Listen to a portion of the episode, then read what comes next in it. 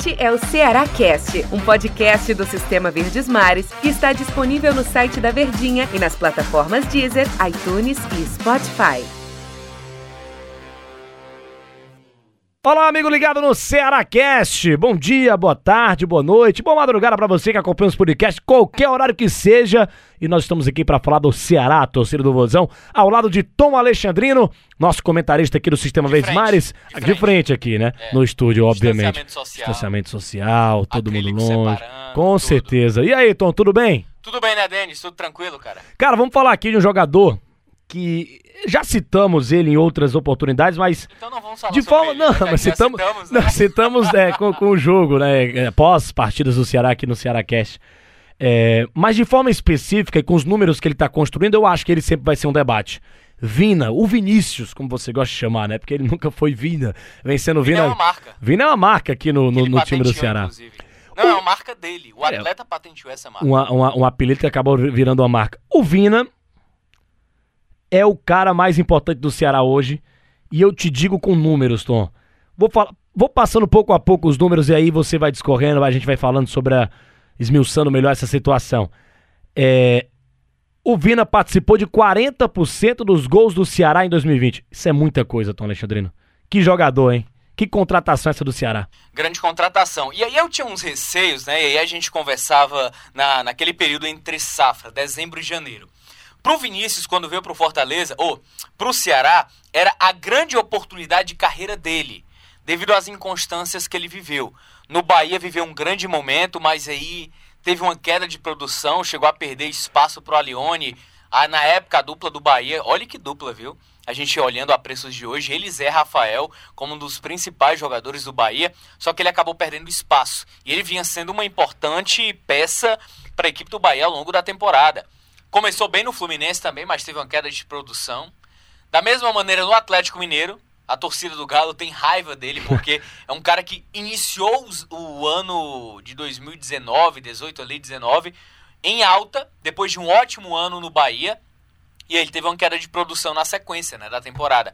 Então, eu fazia muito essa ponderação de que o Vinícius é um jogador de muita qualidade, é um atleta tecnicamente muito inteligente, dentro de campo, como meia, como 10. É um cara que tem uma qualidade na batida da bola muito boa, mas ele precisava se reafirmar na carreira, porque ele estava muito próximo dos 30 anos de idade. E aí, diante dessas inconstâncias que ele viveu ao longo da carreira, ele precisava dessa assimilação.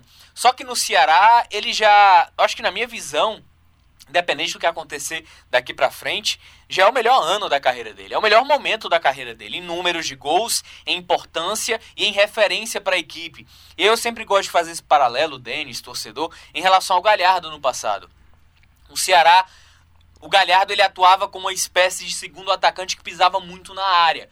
Depois de um tempo, o Galhardo passou a ser falso 9 porque o Ceará não tinha mais centroavante. Felipe Cardoso não funcionava mais. Então teve uma mudança de estratégia do Ceará para utilizar o Galhardo na reta final de Série A como um falso 9. Só que o Vinícius, ele é um jogador pro Ceará, eu tô comparando épocas, não momento. Hoje, o Vinícius, ele é muito mais eficiente e importante que o Galhardo foi ano passado pro Ceará. Claro que a gente pode colocar na cota de que ano passado o Ceará era um time inconstante, era um time que não tinha padrão, que depois da saída do Enderson foi uma equipe completamente perdida no Campeonato Brasileiro e que por pouco não foi rebaixada. Esse ano não, o Ceará ele tem um padrão, ele tem uma sequência, ele tem um modelo de jogo, ele tem uma identidade. E o Vinícius ele faz parte dessa identi- identidade. Já falar em identidade. É. É, identidade. É, porque ele faz duas funções de extrema com extrema eficiência. Ele é um 10, ele é um armador, ele é líder de assistências no Ceará. Ele é um segundo atacante que a todo momento tá pisando na área, aparecendo como elemento surpresa, como centroavante, fazendo gols. É artilheiro do Ceará na temporada.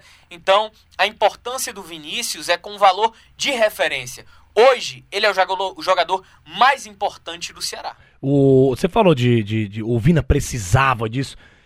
Eu concordo contigo plenamente. Acho que pra carreira dele ele precisava muito recomeçar. E, e, e foi, é, é legal ele recomeçar no Ceará, ele dá valor ao time do Ceará. E ele tá ajudando bastante. E, e os títulos que ele conquistou com o Ceará, a Copa do Nordeste, O Cearense não veio porque o Fortaleza ganhou, mas isso motiva ainda mais o cara, um cara que nem o Vina, que sabe da qualidade do potencial que ele tem. Então ele tá vendo que ele não tá só no. Ele tá num time grande, ele tá num time que briga por títulos. Isso motiva o Vinícius e acredito que por isso que o Vina tá também rendendo muito no time do Ceará. Nas 38 partidas que realizou em 2020, ele jogou 33 como titular. E o Vinícius marcou 14 gols. naquele jogo lá contra o Brusque, na Copa do Brasil, que ele foi poupado, ele entrou no segundo tempo e marcou pro time do, do Ceará, né, na, no primeiro jogo lá contra o Brusque pela Copa do Brasil. O Ceará faz bem ao Vina, o Vina faz bem ao Ceará.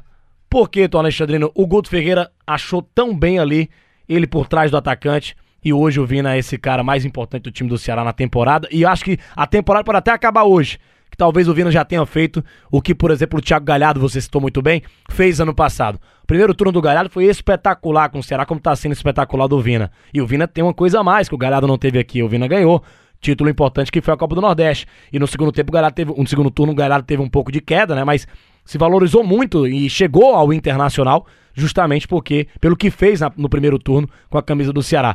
Guto Ferreira achou muito bem o Vina ali. Por que, que o Vina se encaixa tão bem no estilo de jogo do Guto? Porque é um Ceará organizado, é isso que a gente vinha conversando. O Ceará ele tem identidade, ele tem modelo de jogo. No passado o Ceará não tinha isso. O Ceará trocou de treinador três vezes na Série A do Campeonato Brasileiro. Começou com o Enderson, depois veio o Adilson Batista, depois veio o Argel. Então como é que você tem sequência de trabalho? O Guto não. O Guto ele vem antes é, antes da pausa da pandemia, né? A gente pode colocar assim. Mas de trabalho prático foi depois da pandemia. E aí os resultados aconteceram. O Vinícius já tinha, já vinha assim, ou Vina, já vinha sendo extremamente importante antes, inclusive da pausa, é, antes da pandemia. Mas era um jogador que era meio vagalume dentro de campo, né? Ele acendia, apagava, acendia, apagava. Hoje não. Hoje o Vinícius é um cara extremamente importante. Antes, logo no início do trabalho do Guto Ferreira, havia um descompasso entre o meio-campo e o Vinícius. Hoje o Vinícius é o principal elo entre o meio-campo e o ataque. Então esse ajuste posicional, tático, inteligente, essa liberdade de posição que dá o Guto Ferreira para o Vinícius para ele flutuar em todas as áreas do gramado e a gente vai observar Vinícius no meio, Vinícius na ponta esquerda, Vinícius na ponta direita, Vinícius no setor ofensivo para vir buscar o jogo. Então, toda essa qualidade, todo esse aspecto que agrega o Vinícius, ele, ele tem a união de duas coisas. A inteligência do atleta, o bom momento e qualidade, aliado a um sistema pensado para que explore ainda mais as suas qualidades e características técnicas. Eu falei da Copa do Nordeste, olha como ele foi peça fundamental na conquista do bicampeonato do time do Ceará, que ele foi artilheiro da competição com cinco gols. E ele também vem sendo importante na questão dos passes para gol. São 12 passes certos, assistências certas que estão fazendo o Vina ser líder do time nesse quesito. Outros números do Vina, é, ao todo são 26 participações diretas em gols do Ceará. Um número aí que a gente, se a gente for transformar em porcentagem, né? 37% das 69 vezes que a equipe balançou as redes na, na temporada, a gente teve participação do Vina. 37. É uma temporada que o coloca é, é, sempre difícil a gente falar sobre isso, né? Às vezes vão até dizer assim, viu, os caras lá da Verdinha estão empolgados. Os caras do Ceará Cast falaram que o Vina é um dos melhores do Brasil no quesito, na temporada. De fato, ele é, Tom, o top, sei lá, 5 do, do, do, Brasileirão, do, do futebol, vamos, vamos da galera que joga no Brasil? Vamos lá, a gente precisa analisar isso com muita cautela para o torcedor não achar que a gente está distorcendo a situação. Procura em algum clube do Brasil um mesmo atleta que faz gols e assistências. Eu... Que ele é líder de gols e assistência ao mesmo tempo, no mesmo quesito, no clube. Não tem no futebol brasileiro. Consigo pensar no Galhardo. O mas Galhardo, o Galhardo é, é, líder de gols. Mas hoje ele tá fazendo ele não mais é líder de assistências. Sim. Hoje a função do Galhardo é exatamente a que ele terminou é, no Ceará no passado, como um falso 9, um jogador muito mais ofensivo, um jogador que muito mais espera que criem para ele do que propriamente ele crie para os outros. Então a diferença está aí. Em termos de importância individual para as suas equipes, o Vinícius é o jogador mais eficiente pro Ceará. E não existe Claro, você vai encontrar atletas com líder de assistências, mas não são goleadores. O Vinícius não. Ele no Ceará, ele é líder de assistência e ele é goleador. E é isso que o notabiliza, o que o torna diferencial. E aí eu vou colocar uma situação que o torcedor gosta muito de imaginar. Olha só a situação. Se Galhardo não vai embora do Ceará pro Inter, se o Galhardo fica no Ceará, Eita. ele Vinícius. Enfim, É. fica só na imaginação. Empolgou, empolgou. Fica só na imaginação. O Vino 10, o Galhardo, o, o, o falso 9. É, e acredito, pra gente até finalizar aqui, né, Tom, que se o Galhardo, o Galhardo, não, perdão, se o Vina mantiver a pegada, né, mantiver esse bom nível de futebol, acho que o caminho natural do Vina é chover proposta pra ele, como choveu pro Galhardo também, e ele recomeçar, né, não vou dizer recomeçar, porque o Ceará tem, tem que ter respeito ao Ceará E é também. porque o Vinícius ele tem muito mais eficiência do que o Galhardo É. teve ano passado. Acredito, é, e é bem fisicamente, né? O Vinícius é, é- é bem, bem, bem fisicamente, aguenta jogar muitas partidas. Acredito que, que para ele vai estar sendo muito boa essa temporada. Tom, valeu do nosso tempo aqui. É, t- é bom falar do Vini, é bom demais falar do Vini, porque ele tá Valeu, jogando valeu, muita bola. Denis. Grande abraço. hein? Valeu, grande abraço, Tom Alexandrino. Você, torcedor do Ceará também. Até a nossa próxima edição aqui do Ceará Cash. Grande abraço a todos da torcida alvinegra. Este é o Ceará Cast, um podcast do Sistema Verdes Mares que está disponível no site da Verdinha e nas plataformas Deezer, iTunes e Spotify.